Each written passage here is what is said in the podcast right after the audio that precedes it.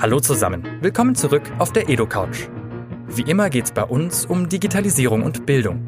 Diesmal sprechen wir mit Willi Schwope über die Umweltbewegung Fridays for Future. Willi Schwope erzählt uns, wie er zu Fridays for Future dazugekommen ist und wie seine Eltern und Lehrer auf sein Engagement reagiert haben. Außerdem geht es im Gespräch um die konkreten Ziele der Umweltbewegung, erste, auch erfreuliche Entwicklungen und Klimathemen im Schulunterricht. Und wenn ihr wissen wollt, was Willi Schwope privat alles unternimmt, um selbst das Klima zu schützen, solltet ihr auf jeden Fall dranbleiben. Diesmal gibt es im Anschluss ans Interview noch einige spannende Rückfragen und Wortmeldungen aus dem Publikum. Bleibt also auf jeden Fall bis zum Ende dran. Noch kurz zur Info. Die EduCouch ist ein Format des Instituts für digitales Lernen. Das Interview führte diesmal Benjamin Heinz auf dem Netzfest 2019. Und jetzt viel Spaß beim Zuhören. Ähm, du bist 18. Richtig. Bist Schüler ja. in Spandau an dem Gymnasium und ähm, wir hatten gestern schon mal telefoniert und du bist seit Februar, glaube ich, mit dabei, aktiv bei genau. der Bewegung. Ähm, kannst du mal kurz erzählen, wie du es dazu gekommen bist, dass du dich entschieden hast, freitags statt in die Schule auf die Demo zu gehen und dich auch aktiv zu engagieren in der Bewegung? Ja, ähm, also ich habe natürlich über die Medien einfach von Fridays for Future erfahren, insbesondere von dem großen Streik im Januar und ähm, habe mir gedacht, das Thema ist mir auch wichtig und ich will mir das zumindest mal angucken und bin dann also im Februar äh, da das erste Mal hingegangen. Und ich fand das total cool. Ich habe bemerkt, ich bin nicht der Einzige da, der so denkt. Ähm, und habe eben gesehen, ja, es sind mega viele und es wird auch eben ähm, echt laut was gefordert, was, was mir auch sehr gut gefällt, sage ich mal. Und ähm, dann habe ich eben dann war es sogar relativ einfach, äh, muss ich sagen, auch so ein bisschen in die Organisation mit reinzukommen, weil irgendwie äh, wird dann öfter mal gefragt, ja, hier kann irgendwer, irgendwer was übernehmen.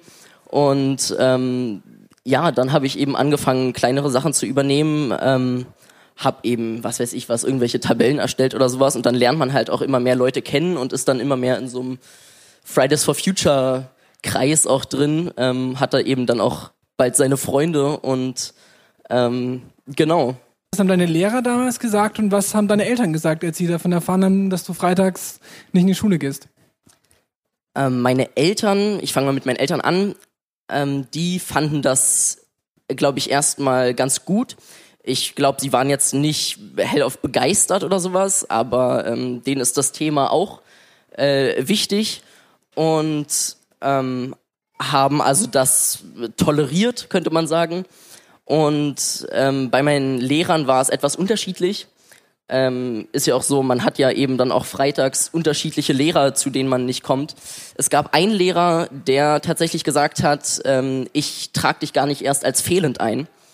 Äh, das war natürlich äh, super.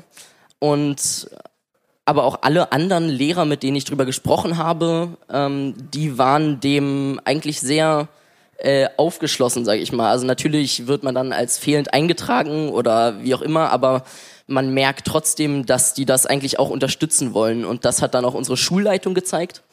Ähm, unsere Schulleitung hat dann beschlossen, ähm, dass alle, also da, dass sie es eben so weit unterstützen wollen, wie es geht, nämlich dass die Eltern quasi eine Entschuldigung schreiben können und somit der Schule zeigen, dass sie wissen, wo ihr Kind ist, dass es eben nicht in der Schule ist und die äh, Schule dann dieses Fehlen entschuldigt. Und ähm, das war natürlich auch super, weil man dann nicht mal unentschuldigt gefehlt hat, sondern eben ähm, einfach nur ein paar entschuldigte Stunden mehr hatte es ist ja auch immer eine Diskussion. Die einen sagen, es ist super, was ihr macht, es ist gut, dass ihr euch politisch für dieses Ziel engagiert. Und die anderen sagen, ihr schwänzt ja nur Schule, ihr könnt ja irgendwie, also euch geht's nicht um irgendwas. Und vielleicht auch jetzt von dieser Frage auch gleich hin zu euren Forderungen. Ähm, wir haben jetzt bis ganz viel über die Organisation gesprochen, aber was sind eure Ziele? Warum macht ihr das? Ähm, genau, du hast ja gerade schon gesagt, also es kann inzwischen niemand Fridays for Future mehr vorwerfen, dass die ja nur Schule schwänzen wollen.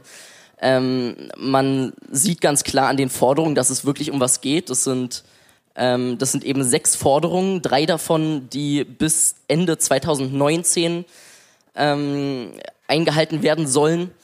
Und diese Ziele sind ähm, einfach meiner Meinung, unserer Meinung nach ähm, wichtig und fester Bestandteil davon, wenn man tatsächlich das Pariser Klimaabkommen einhalten will. Ähm, man kann sich nicht irgendwelche willkürlichen Ziele setzen ähm, und trotzdem irgendein Ziel unterschrieben haben, wie eben das Pariser Klimaabkommen, aber dann letztendlich irgendwie doch nicht so viel dafür tun oder dann eben sagen, ah Mist, das Ziel haben wir doch nicht erreicht, probieren wir mal das nächste zu erreichen. Ähm, und ich glaube also, es ist wirklich wichtig, äh, dass diese Forderungen gestellt wurden, auch dass sie verhältnismäßig schnell gestellt wurden. Das ging ja dann, ähm, also es hat ja nicht, nicht viele Wochen gedauert, ähm, bis eben auch diese Forderungen öffentlich, öffentlich vorgetragen wurden. Und ja, seitdem wird eben insbesondere mit diesen, mit diesen Forderungen versucht, politisch mehr Druck aufzubauen und eben immer mehr zu bewegen. Und wir sehen, ähm, es bewegt sich auch tatsächlich was. Was bewegt sich? Ähm, wir haben in der letzten Woche äh, wurde in, im britischen Parlament der Klimanotstand ausgerufen. Ähm, und genauso äh, sogar in Deutschland in der Stadt Konstanz. Das heißt einfach, dass äh, konkrete oder dass, dass, dass, ähm, dass das Thema Klimaschutz eine, eine Priorität hat. Alles, was irgendwie äh, neu gemacht wird, alle, alle möglichen äh, Anträge, sonst etwas, müssen also eine Aussage dazu treffen. Und äh, das ist schon mal wichtig, um überprüfen zu können, dass eben keine ähm, keine willkürlichen und umweltschädlichen äh, Dinge beschlossen werden können, ohne dass es da nicht zumindest einen großen Protest äh, geben kann. Und äh, das wird auch von Deutschland gefordert, also für ganz Deutschland. Und ich glaube, da sind wir tatsächlich auf einem guten Weg. Ich glaube, ähm, wenn man das mal schon so voraussagen darf, ähm, dass es in immer mehr Ländern dazu kommen wird, dass eben der Klimanotstand ausgerufen wird. Und ich glaube auch, dass es wichtig ist, weil eben wir hatten ähm, Freitag, Donnerstag oder Freitag hatten wir den Earth Overshoot Day. Das heißt, dass alle Ressourcen, die unser Planet wieder erneuern kann, wieder wieder ähm, aufnehmen kann, dass die eben bis jetzt schon aufgebraucht sind. Das heißt, alles, was wir jetzt verbrauchen, ähm, das geht einfach nur auf Kosten der Umwelt, ohne dass die das wieder verarbeiten kann. Und das schon im Mai zu haben, Anfang Mai, das ist doch sehr, ähm, sehr eindrücklich, finde ich. Du hast jetzt schon ein bisschen was zu diesen Forderungen gesagt und auch, ähm, die Wirkung, die ihr jetzt schon erzielen konntet. Ähm, wie kann ich mir das vorstellen? Ihr seid ja keine klassische Partei, ihr seid eine Bewegung. Wie entstehen bei euch demokratische Prozesse? Wie kommt ihr, also wie seid ihr überhaupt zu diesen Forderungen gekommen? Zum einen, wie ist das entstanden? Wie habt ihr die artikuliert? Und zum anderen, ähm, wie organisiert ihr euch? Also wie macht ihr politische Aktionen? Wie wird das bei euch getragen? Wie wird das organisiert? Ähm, genau, also es sind ja zwei Punkte. Ich fange erstmal an mit den Forderungen, wie die entstanden sind.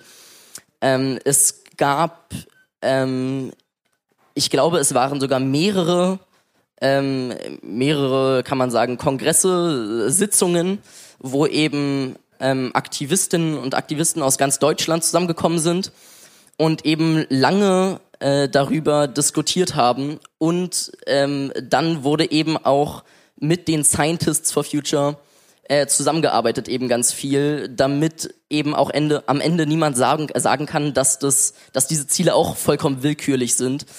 Denn die wurden von Wissenschaftlern bestätigt, dass sie, ähm, dass sie real sind, dass sie umsetzbar sind. Ähm, und äh, genau, das ist also die eine Sache.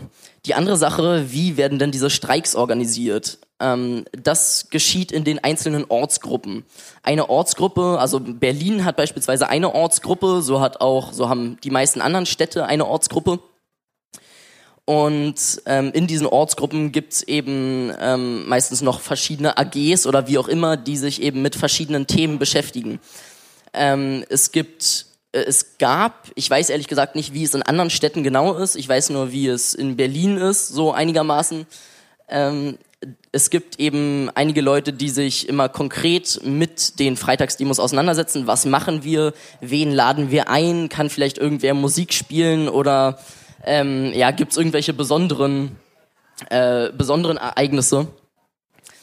Und ähm, das geschieht dann, also es gibt eine Person, die, ähm, die diese Streiks immer anmeldet und ähm, letztendlich wird das aber getragen von einem Team, die also, ähm, ja, die eben, es gibt da keine Einzelperson, sondern es sind eben viele Leute zusammen, wie, kann, die immer. Wie viel kann man sich da vorstellen? Also wie, aus wie vielen Leuten besteht so ein Ortsverband in Berlin?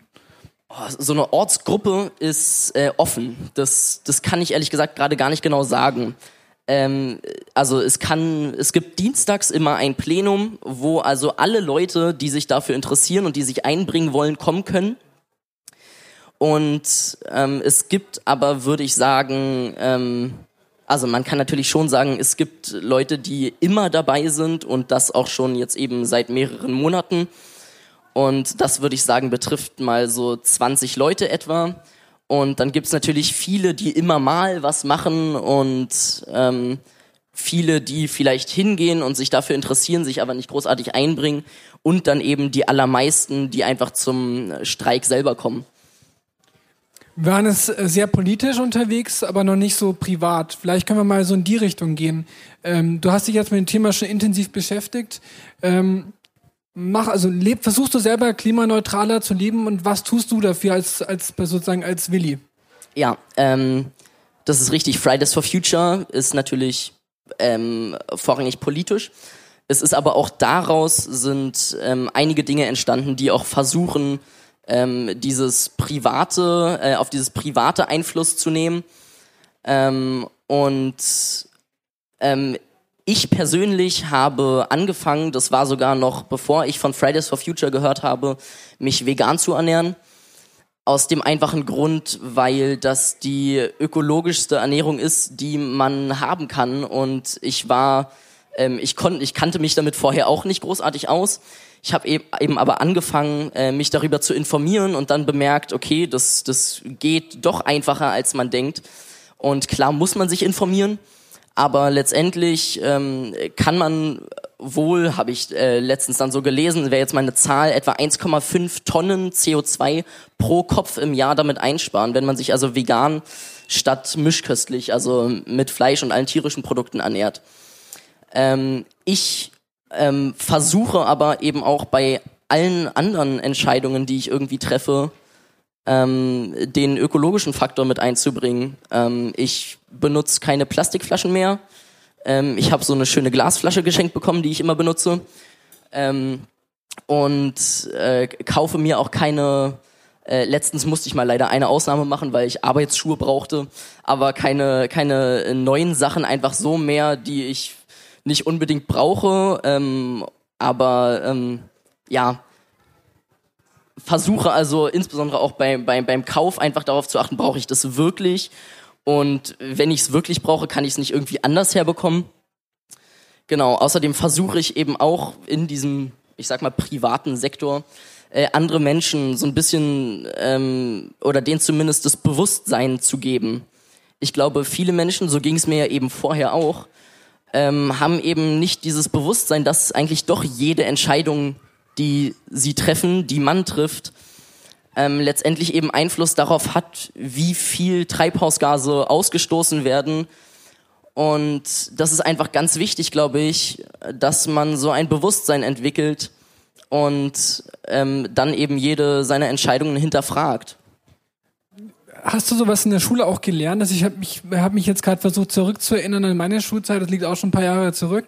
Aber ich kann es nicht, nicht daran erinnern, dass ich im Biologieunterricht sowas, also sozusagen klimaneutral leben, also ökologisches Leben, glaube ich, war bei mir eher, eher weniger. Dafür habt ihr sowas in der Schule gelernt? Oder findest du, man sollte das in der Schule mehr lernen, also solche Inhalte, wie man äh, da bewusster leben kann?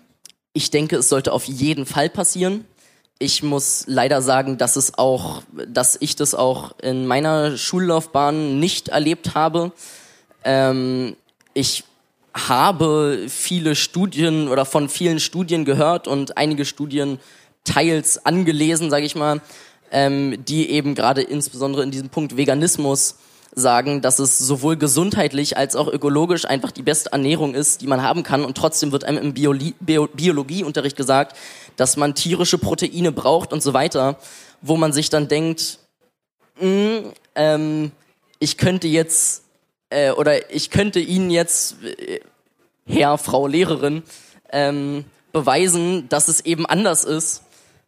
Ähm, und leider auch in anderen Punkten äh, muss ich sagen, dass das nicht vorgekommen ist. Ich habe auch in der Schule leider nie gelernt, was eigentlich genau der Treibhauseffekt ist. Und dieser zentrale Punkt, der ja letztendlich ausschlaggebend ist ähm, dafür, dass sich die Erde erwärmt, ich, also dass man das nicht in der Schule beigebracht bekommt, ist, ähm, finde ich, ein, ein Ding eigentlich der Unmöglichkeit. Ähm, denn es gibt, klar kann man sagen, also gibt es viele Leute, ja, das hat ja dann doch nicht so einen großen Einfluss oder was auch immer man sagen will, aber letztendlich leugnen ja auch nur die allerwenigsten jetzt den Klim Klimawandel. Und ähm, da eben zu sagen, ja, oder beziehungsweise, dass das eben noch nicht passiert ist, dass das nicht im Lehrplan drin ist und auch in mehreren Fächern ähm, eben nicht angesprochen wird, ist doch traurig eigentlich. Vielleicht zu dem Thema Schule zurück. Also ich habe ja vorhin gefragt, was deine Lehrer äh, gesagt haben und was deine Eltern gesagt haben. Ähm, war das von eurer ganzen, war die ganze Klasse da auf der Demo oder sind es nur bestimmte Schüler der Klasse? Nein, äh, das war leider nicht die ganze Klasse. Ähm, ich bin ja jetzt auch, ich mache gerade Abi und äh, habe deshalb seit zwei Jahren gar keine Klasse mehr direkt, sondern nur noch eben Kurse, wo man immer wieder mit anderen Leuten zusammen äh, im Unterricht sitzt. Und ähm, ich war am Anfang der Einzige, ähm, der da hingegangen ist und habe immer versucht, einige Freunde, bei denen ich eben auch wusste, denen ist das Thema eigentlich wichtig, habe ich versucht einzuladen. Aber ähm, das ist mir nur selten gelungen. Also ähm, ja, ein, einige Male sind dann eben Leute mitgekommen, aber jetzt keine großen Massen leider. Spaltet es so ein bisschen die Schule? Also kann man sagen, gibt es so zwei Lager oder so? Oder gibt es da irgendwie Streit zwischen den, also geht irgendwie so, eine, also so ein Riss durch die Schule? Oder wie kann man sich das vorstellen? Die Leute, die da hingehen, die, die da nicht hingehen? Oder wie bewertet man sich da gegenseitig zwischen den Schülern? Kannst du das so ein bisschen erzählen, wie das, wie das ab, also wie das ist, kann, ähm, wie man sich das vorstellen kann? Ja, also es spaltet garantiert nicht die Schule. Ähm, das, es gibt natürlich ähm, einige, die, die heiß dabei sind, sag ich mal. Und ähm, ich habe auch gesehen, dass sich einige mal, das war beim, beim ich glaube am 15.03. bei diesem großen Streik in Berlin, ähm, dass sich da einige ans Schultor gestellt haben mit einem ähm, mit einem Pappschild.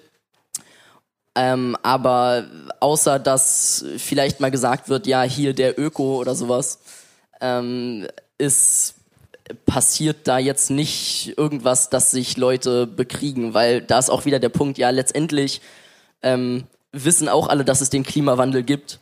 Nur einigen ist es halt nicht so wichtig wie anderen und ähm, naja, ja. Okay. Ähm, ich würde mal die Zuschauer hier fragen, ob es Fragen gibt von euch an Willi. Ähm, eigentlich keine Frage so wirklich, sondern ähm, Kommentar zu der Aussage, die du vorhin getätigt hast, ähm, dass ihr in der Schule gar nicht wirklich gelernt habt, ähm, was der Treibhauseffekt ist und dass das Thema irgendwie gar nicht so angesprochen wurde. Was mich ein bisschen verwundert hat, ähm, ich habe mein Abi 2013 gemacht und bei uns war das eigentlich schon ein relativ großes Thema, was sowohl im Physikunterricht als auch im äh, Erdkundeunterricht äh, angesprochen wurde. Allerdings war das auch in Nordrhein-Westfalen. Ich weiß nicht, ob es in Berlin anders ist. Ähm, ich finde es aber irgendwie merkwürdig. Ich hätte gedacht, dass es heutzutage ähm, noch viel mehr herausgehoben wird. Aber vielleicht lag das auch bei uns früher nicht am Lehrplan, sondern einfach daran, dass ähm, einige der Lehrer äh, Eigeninitiative äh, gezeigt haben und dieses Thema ähm, selbstständig vorangebracht haben. Ich kann auch sagen, das, was ich eben dazu gesagt habe, betrifft nur meine Schule.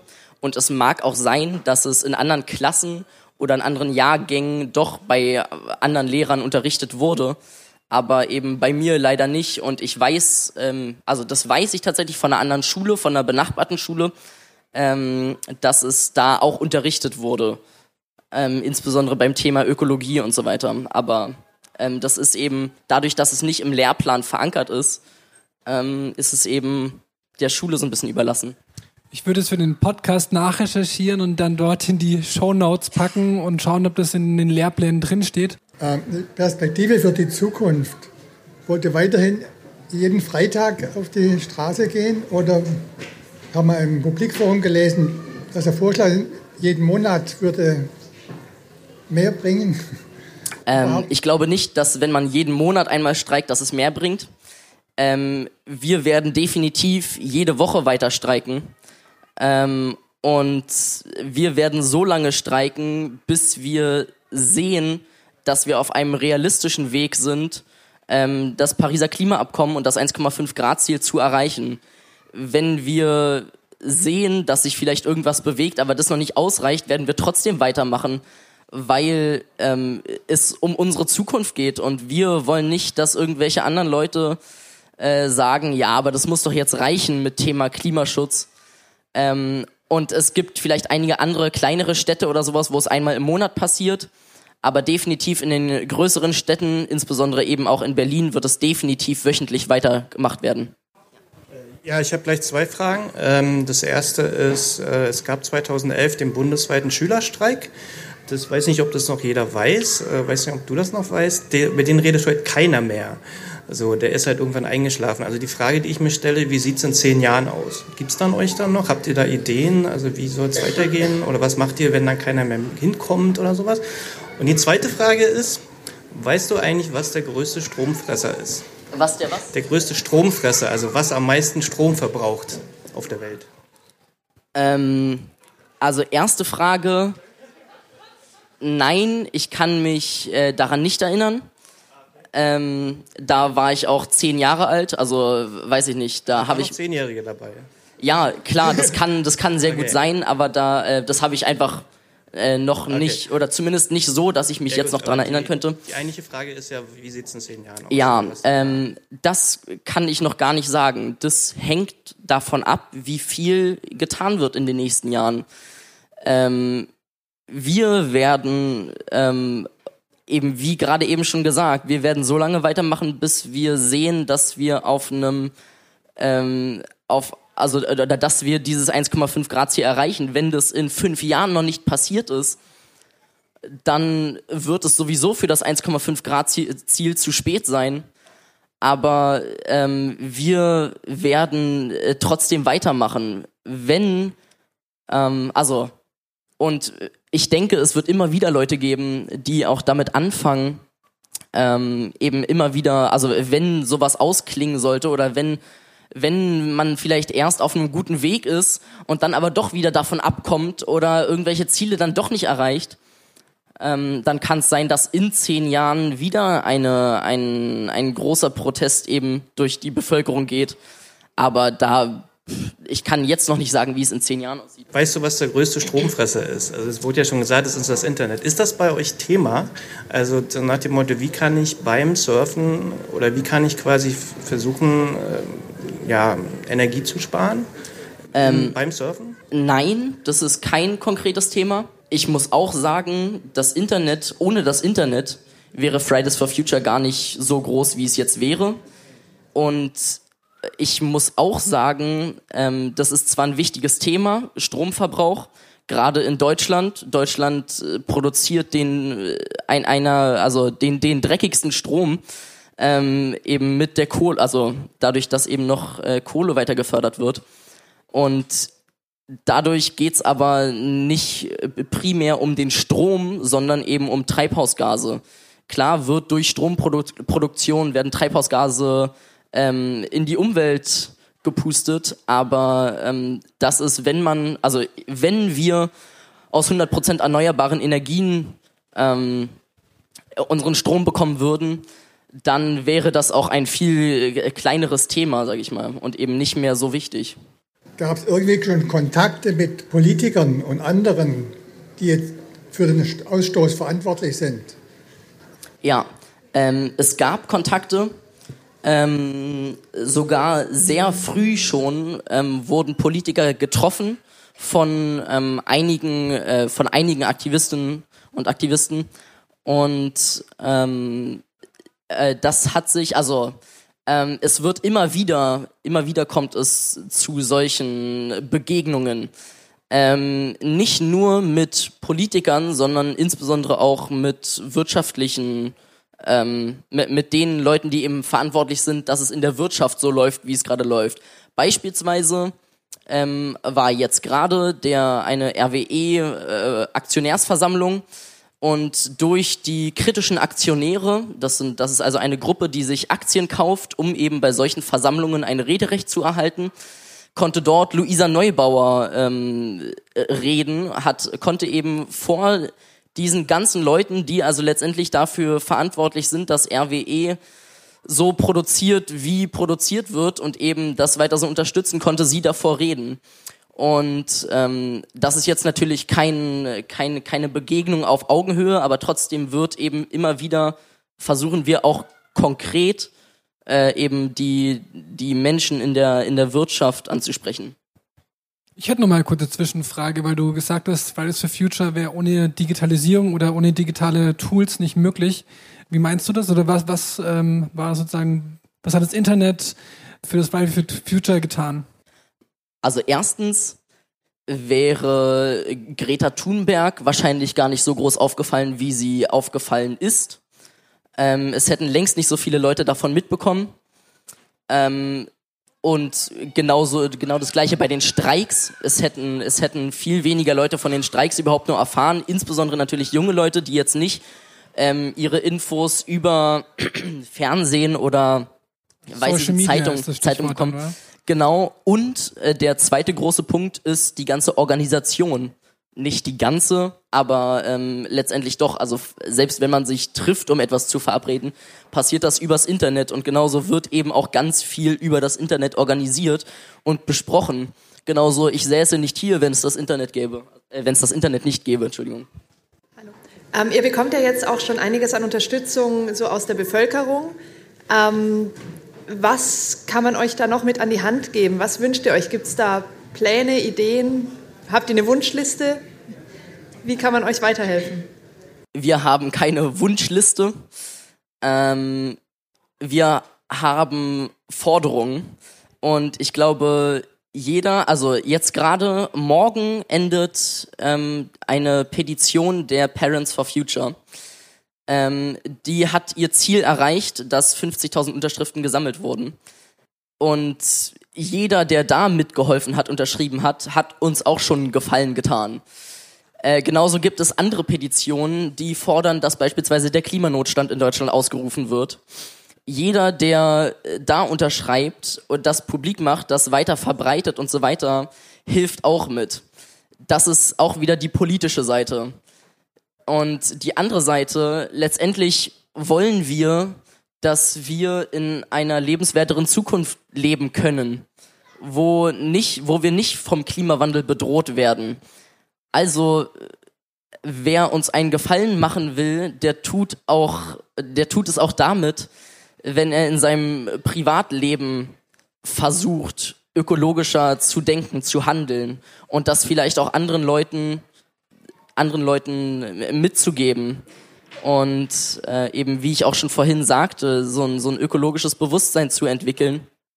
Das passiert einfach, wenn man sich, also wenn man sich einfach mal die Frage stellt oder ähm, einfach mal drüber nachdenkt, über seine letzten Entscheidungen oder sowas, ähm, dann kommt das relativ leicht auch. Und ähm, ja, ähm, jeder, der unsere Forderung unterstützt, dass vielleicht auch auf eine Demo geht, wenn jemand mal freitags zufälligerweise Zeit hat, ähm, dahin geht. Jeder ist herzlich willkommen. Das will ich auch nochmal sagen. Es werden natürlich ist ein Großteil der Schülerinnen und Schüler, die dort sind, aber ähm, jeder ist dort herzlich willkommen. Wie schon gesagt, Parents for Future sind alles Eltern, die eben, ähm, die auch da sind es gibt ganz viele Studenten, es gibt auch immer, also immer Leute, ähm, Rentner, weiß ich nicht, die eben da auch Zeit haben und äh, eben einfach kommen können und das auch tun wollen. Und auch die unterstützen uns natürlich.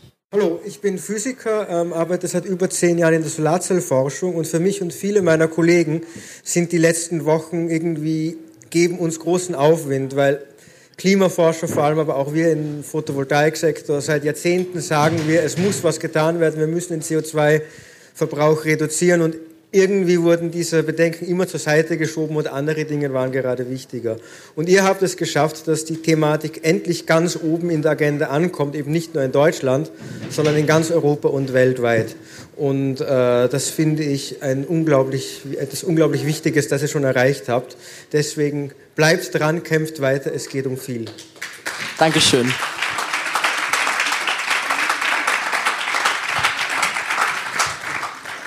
Ja, ihr setzt ja nicht nur die Politik mächtig unter Druck, sondern auch die etablierten Umweltverbände. Ich arbeite selber bei einem Umweltverband und die erleben halt jetzt, dass, dass ihr mit euren Forderungen natürlich recht habt, wir aber wahrscheinlich so aus, aus der Historie heraus, okay, man passt sich vielleicht ein bisschen an und guckt so, was ist realistisch und wie kommt man mit der Politik ins Gespräch. Wir müssen jetzt auch unsere Forderungen radikal nachschärfen, was ja eigentlich auch gut ist, aber ihr habt auch uns unter Zugzwang gesetzt, was ja auch toll ist. Ähm, aber das nächste, ihr habt ja auch so ein bisschen bewusst manchmal Abgrenzung gemacht zu Parteien oder zu anderen Verbänden, dass die sich nicht irgendwie euch vereinnahmen. Inwieweit seid ihr aber trotzdem noch mit denen in Kontakt? Und noch eine Frage, was kommt als nächstes? Welche Four Futures? Ähm, diese Abgrenzung wurde, also insbesondere zu Parteien, aber eben auch zu Umweltverbänden, wurde äh, getroffen oder diese, diese Entscheidungen ähm, wurden getroffen, um sich nicht so angreifbar zu machen.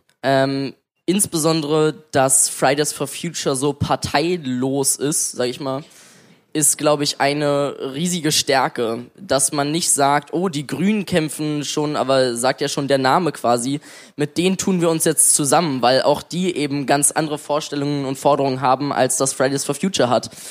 Ähm, und so ist es eben, ja, wie Sie schon gesagt haben, bei einigen Umweltverbänden. Trotzdem äh, arbeiten wir beispielsweise mit Greenpeace zusammen. Wir dürfen wöchentlich, gut, das wurde jetzt verlegt, bis zur letzten Woche durften wir wöchentlich im Greenpeace-Büro uns treffen und ähm, haben dort auch von äh, einigen Leuten Unterstützung bekommen, die uns das also einerseits angeboten haben, aber eben auch mit Organisationen. Wir durften Lastenfahrräder benutzen und so weiter, alles Mögliche. Ähm, und ich glaube, dass also eine eine Kooperation oder eine eine ähm, ja eine Un Unterstützung äh, von vornherein erstmal nie ausgeschlossen ist, sondern erstmal gesagt wurde, ähm, wir versuchen uns äh, unabhängig zu machen, unsere eigenen Forderungen zu stellen. Ähm, die sind ja auch nur dadurch entstanden, dass man, dass man eben unabhängig war, dass man sich niemandem angeschlossen hat, und ähm, ja, ansonsten, ähm, genau, naja, ich glaube, ich habe alles dazu gesagt.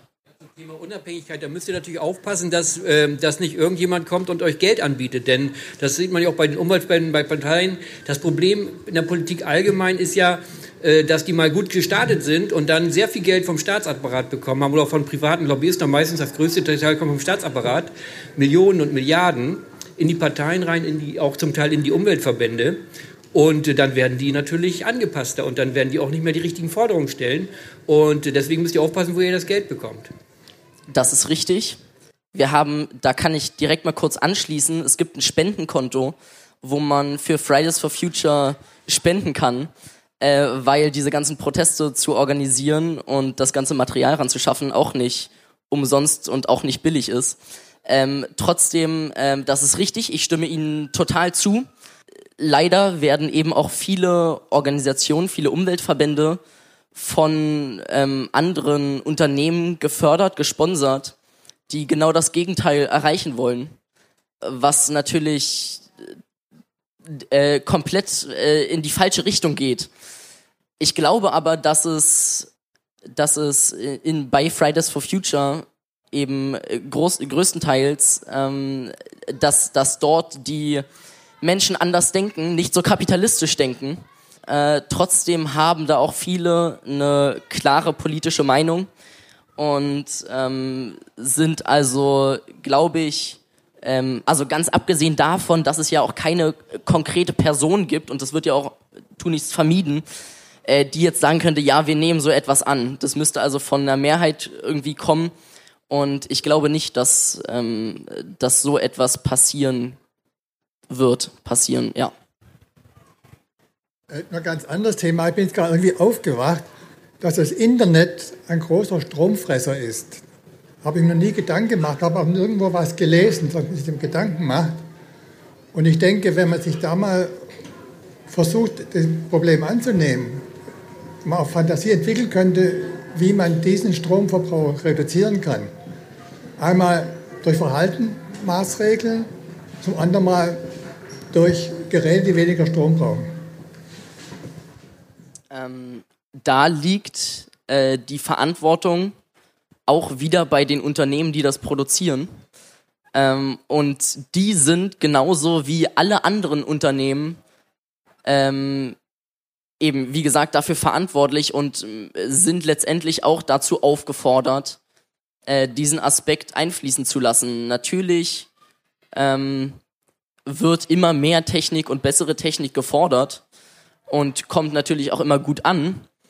Ähm, aber letztendlich geht es den Unternehmen genauso wie anderen Unternehmen, äh, dass sie eben dort aufpassen müssen und dass sie versuchen müssen, eben einen, einen Kompromiss zu finden zwischen jetzt besserer und schnellerer und billigerer Technik und dem ökologischen Faktor. Ich glaube, es gibt keine Fragen mehr. Ich kann eigentlich mich nur noch bei Willi bedanken. Vielen Dank für das Interview, dass du da warst. Sehr gerne, sehr gerne. Das war's mit der EduCouch, dem Podcast zu digitalen Bildungsthemen. Wenn euch die Folge gefallen hat, freuen wir uns natürlich, wenn ihr unseren Podcast abonniert und teilt, damit ihr keine Folgen mehr verpasst und möglichst viele Leute davon erfahren. Und falls ihr Lob, Kritik, Anmerkungen und Wünsche habt, bewertet uns gerne auf iTunes und Co. oder schreibt uns. Die EduCouch ist ein Format des Instituts für digitales Lernen.